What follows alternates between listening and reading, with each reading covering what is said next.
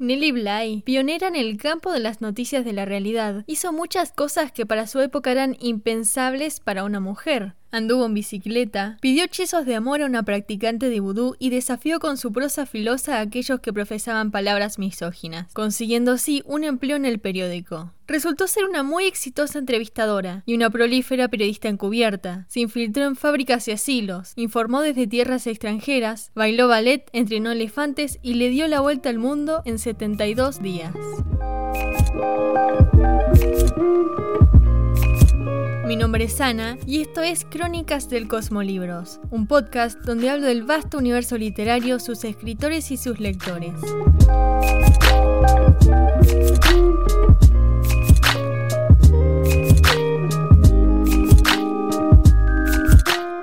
Nellie Bly, antes de ser Nellie Bly, pasa por varios nombres. Nace con el nombre de Elizabeth Jane Cochran, en un pequeño pueblo de Pensilvania llamado Cochran's Mills, en honor a su padre, el juez Michael Cochran. Antes de nacer Nellie, Michael habría tenido 10 hijos en su primer matrimonio, y cuando enviuda de esposa a Mary Jane, también en segundas nupcias, y juntos tienen 5 hijos, Nellie entre ellos. Su segundo nombre se le es dado durante su infancia. Todos sus conocidos comienzan a apodarla Pink por vestirse siempre de rosa. A la edad de 6 años, el padre de Nellie muere inesperadamente sin dejarle a su numerosa familia una herencia legal. Su madre Mary Jane lucha por dos años por mantenerlos a todos hasta que se casa, quizá por desesperación, con John Jackson Ford, quien resulta ser un hombre violento y bebedor.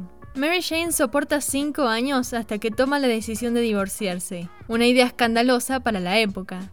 Nellie tenía solo 14 años cuando testificó en la corte contra John Jackson Ford.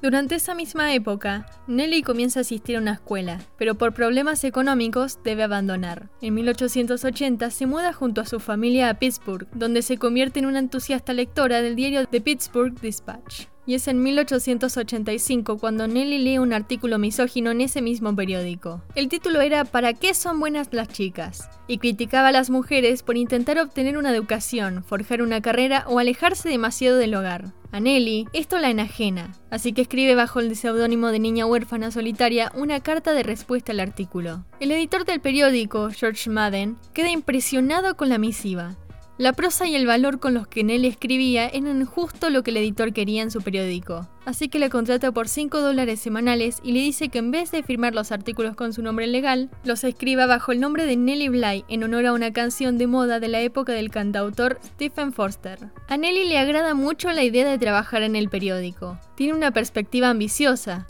desea tratar temas espinosos, quiere generar cambios. Sin embargo, pronto se frustra porque los únicos artículos que le dan para escribir son de jardinería, cocina y moda, temas tradicionales para las mujeres en la época. Amenaza con renunciar y ceden en darle a escribir sobre los temas que a ella le gustan, y comienza a trabajar como periodista encubierta. Uno de sus trabajos más famosos es el que hizo en México, cuando viajó junto a su madre como chaperona para trabajar como corresponsal. Allí pasó varios meses informando sobre las costumbres y cultura del país. Al tiempo, se muda a Nueva York y comienza a trabajar para el Ward, quienes para probarla le dan la tarea de pasar 10 días encerrada en uno de los asilos psiquiátricos más infames de la ciudad para denunciar las nefastas formas en las que trataban a los pacientes. El artículo es un éxito rotundo y logra lo que Nelly quiso desde un principio, generar cambio. El asilo es reformado y Nelly consigue un puesto definitivo en el periódico.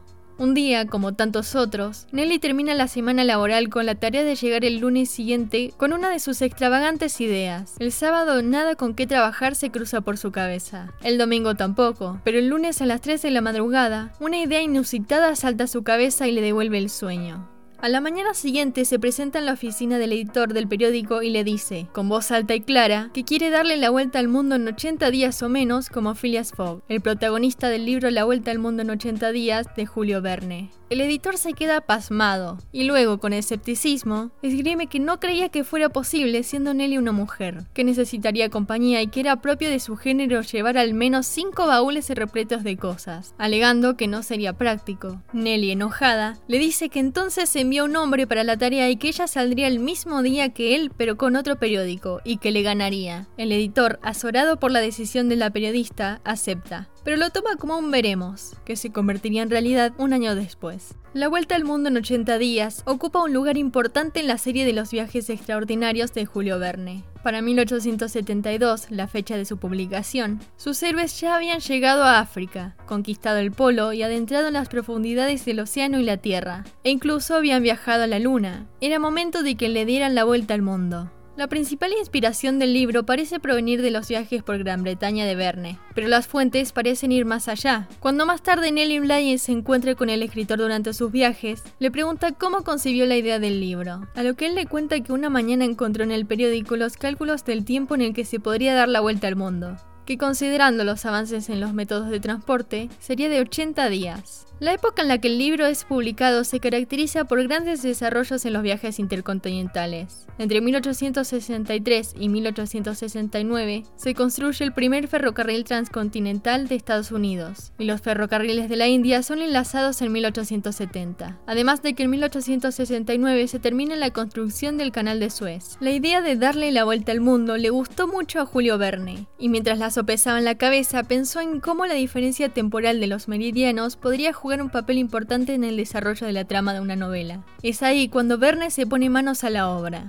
La Vuelta al Mundo en 80 días relata la historia de cómo Phileas Fogg, un excéntrico gentleman inglés obsesionado con la puntualidad y los itinerarios milimétricamente diseñados, le da la vuelta al mundo junto a su empleado, el multifacético Passepartout. Juntos se embarcan a una aventura en la que se les unirá la joven india Oda y el detective Fix, quien anda tras Phileas Fox luego de ser acusado de robo. Verne, quien se sienta todos los días a escribir religiosamente de 5 am a 11 am, maneja también los tiempos de escritura que el libro comienza a ser serializado el 22 de diciembre de 1872, justo dentro del tiempo en el que los personajes del libro finalizaban la vuelta al mundo. Los biógrafos de Verne cuentan que los lectores creyeron que el viaje realmente se estaba llevando a cabo, Muchas apuestas fueron armadas y empresas ferroviarias compiten por transportar a Phileas Fogg y a sus acompañantes. Varios años después de su publicación, el libro inspira a una joven de 25 años a darle la vuelta al mundo en menos de 80 días.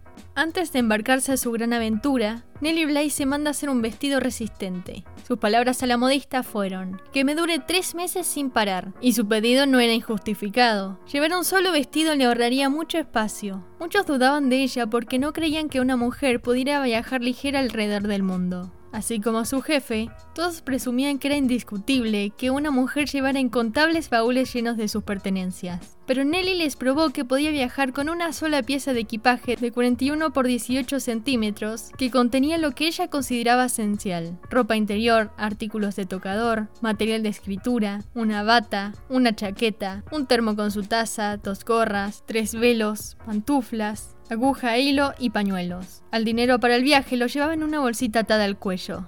Los del periódico le ofrecieron además llevar un arma, pero ella se negó a armarse convencida de que el mundo la recibiría de brazos abiertos. La trayectoria planificada por ella variaba un poco de la de Phileas Fogg. Ella zarparía el 14 de noviembre de 1889 de Nueva York a Londres en barco y tren a Boulogne-Amiens, donde se encuentre con Verne, en barco y trenes. Tomaría otro tren a Brindisi y de allí cruzaría el canal de Suez en barco hasta Colombo, donde tomaría otros barcos para llegar a Penang, Singapur, Hong Kong, Yokohama, San Francisco y de nuevo Nueva York en tren. Desde un primer momento, Nelly teme que el tiempo le gane. Días antes, su editor le había dicho que había tenido un sueño en el que ella corría una carrera y la perdía, y Nelly temía que su editor resultara ser profeta. La mañana del jueves 14 de noviembre, a Nelly le cuesta mucho levantarse.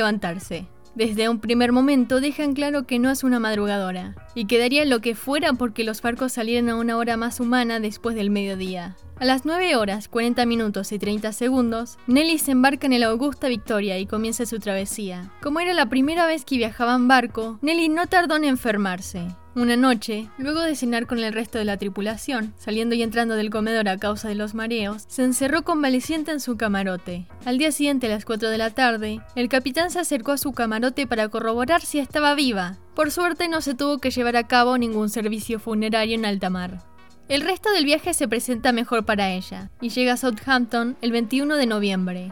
Antes de partir en tren a Londres, recibe una carta de Verne en la que él le pedía que lo fuera a visitar a Amiens. Eso significaba un desvío que podía tener mucha repercusión en la duración de su viaje. pero decidió hacerlo porque no era algo de todos los días, por más que tuviera que pasar dos días sin dormir para tomar todos los vehículos que la llevaran hasta Amiens. Ya en Londres, embarca hasta Boulogne y toma un tren hasta Amiens, donde Verne y su esposa Honorine la reciben.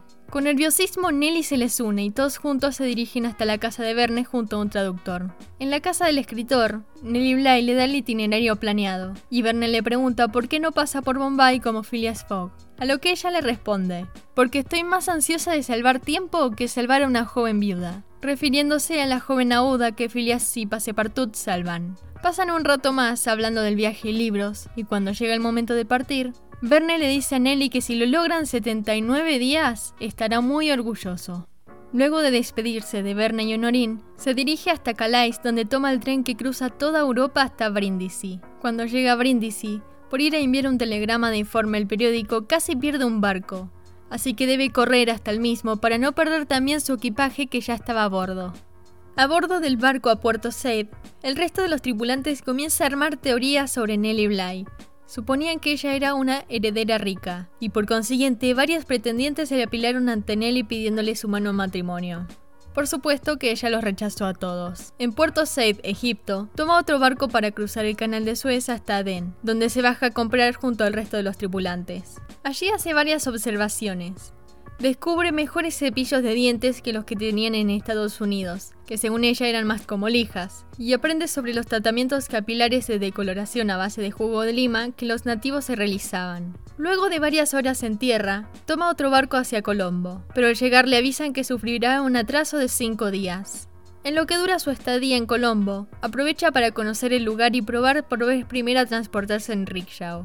Es en estos días en los que Nelly comienza a sentir ansiedad por el itinerario de su viaje. Su carrera contra el tiempo le estaba dando de qué preocuparse. Sin embargo, iba adelantada por dos días, así que su retraso de cinco días en Colombo sería solo de tres en su itinerario. Al quinto día sube a otro barco que pasa por Penang y Singapur, donde se compra un mono de mascota. Nelly, junto a su mono, parte en otro barco hacia Hong Kong. En alta mar una tempestad se cierne sobre ellos, y Nelly teme por su vida, pero para su tranquilidad, llega viva a Hong Kong, contando ya con 40 días de viaje. Apenas llega, se dirige nuevamente al puesto de telégrafos a informar sobre su travesía al periódico. Allí le dan dos malas noticias. La primera es que tendrá que esperar otros cinco días hasta que salga su barco hacia Yokohama. La segunda noticia es que va a perder. Nelly Bly se queda consternada. Su orgullo no tiene razones para creer que va a perder.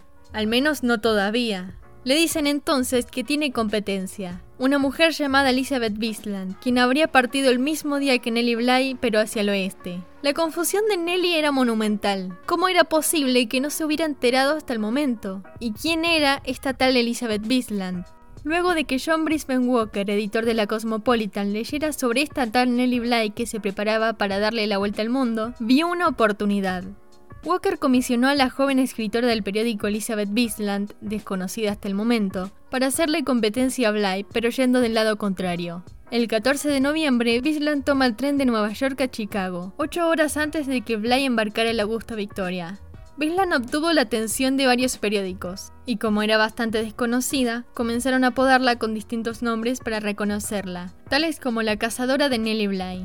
Luego de que esta carrera de tres participantes, Nelly Bly, Elizabeth Bisland y El Tiempo, comenzara, los periódicos se dedicaron a dramatizar la competición para mantener a los lectores en vilo. Alegaban que si las dos damas se llegaran a encontrar, se enfrentarían en una colisión que haría al mundo ver estrellas. Para la suerte de los que temían a este encuentro, ambas viajeras jamás se cruzaron. Elizabeth Bisland había pasado por Hong Kong tres días antes que Nelly. Ella contaba con mucho dinero del periódico y tenía la posibilidad de adelantar la salida de barcos y trenes a su favor. Nelly Bly muestra preocupación, pero el capitán de un barco que por allí pasaba le dijo que gane o no, la idea era de ella, y que nada revertiría eso. Un poco más tranquila, se dedica en esos días de espera a visitar Hong Kong y pasa la Navidad en Cantón. Finalmente zarpa en Año Nuevo hacia Yokohama, donde para su pesar deberá esperar otros cinco días para embarcar hacia San Francisco. En Japón se enamora de la cultura, asiste a varias casas de té y da entrevistas a periódicos interesados en su aventura. Cuando el momento llega, toma el último barco del viaje y cruza el Pacífico, que no resulta ser justicia a su nombre, puesto que el océano se muestra inclemente y el cielo amenaza con caérseles encima. En el barco le insisten en tirar al mono por la borda, porque daba mala suerte llevar a monos en el barco, así como daba mala suerte llevar a ministros, y en el barco habían dos, así que Bly les dice que si tiran a los ministros, ella tira al mono. Para la suerte de ambos ministros y el mono, nadie es arrojado por la borda. A un día de llegar a San Francisco, a los tripulantes del barco les informan que no podrán bajar del barco hasta dentro de dos semanas, pues deberán realizar cuarentena por la pandemia de la gripe que actualmente tomaba lugar. Esto podría resultar catastrófico para Nelly, puesto que no dispone de dos semanas, pero para su suerte, le permiten a un médico subir al barco y evaluarla para que pueda continuar la carrera. Ya en tierra, Nelly se entera de que el periodista Joseph Pulitzer le había financiado un vagón de tren solo para ella, para que cruzara los Estados Unidos sin contratiempos. El viaje de Nelly desde San Francisco a Nueva York resulta ser digno de una reina según ella. Nelly escribe que desde cada parada de tren las multitudes la recibían para alentarla. Extendían sus manos hacia el vagón para que ella las tomara por la ventana. En todos lados la recibían con comidas y bailes. Finalmente, una Nelly Bly con la nariz quemada por el sol llega a Nueva York el 25 de enero de 1890 a las 3.51 pm, es decir, 72 días, 6 horas, 11 minutos y 14 segundos después de partir, batiendo con su llegada un récord mundial. Bisland llega cuatro días después debido a un viaje tumultuoso de Inglaterra a Estados Unidos, dejando a Nelly Bly como la ganadora de la Vuelta al Mundo. En lo que dura el viaje, la aventura de Nelly Bly se convierte en sensación. El periódico de Nelly Bly hizo de sponsor y organizó una competencia en lo que durara el viaje. La persona que adivinara el horario más cercano de la llegada de Bly ganaba un viaje pago a Europa. Para cuando Nelly estuvo cerca de Nueva York, se dejaron de recibir cupones para la competencia, habiendo reunido ya 927.433 cupones.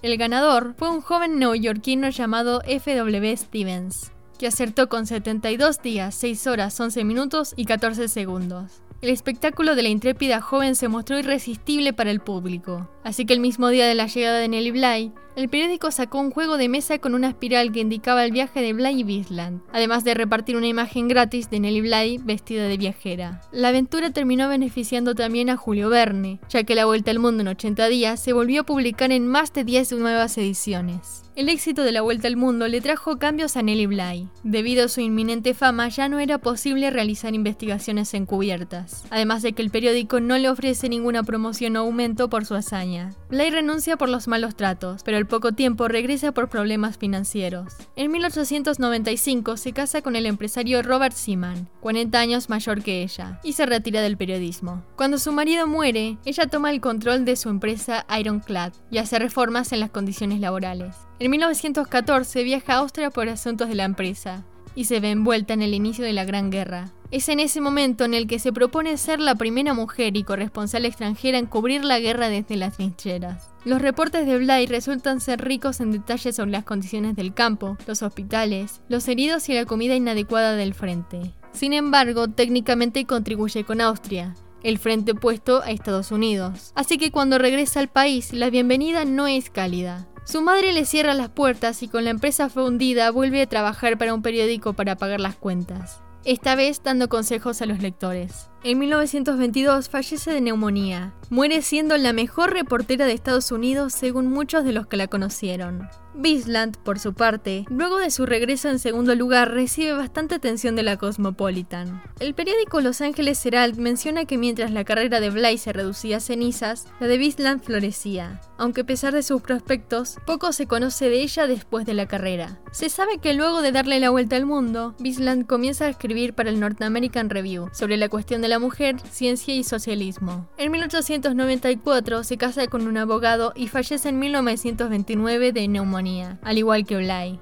La travesía de Nelly Bly, un espectáculo sensacional para la época, rompió un récord por su duración sin precedentes, récord que Nelly mantuvo por unos meses hasta que otra persona se lanzó a su misma aventura. Y no hay que olvidar que estas aventuras fueron inspiradas de cierta forma por un libro. Nelly Bly, con su coraje y espontaneidad, le dio la vuelta al mundo impulsada por personajes literarios, e inspiró a su vez a muchas mujeres que abogaban por sus mismas metas.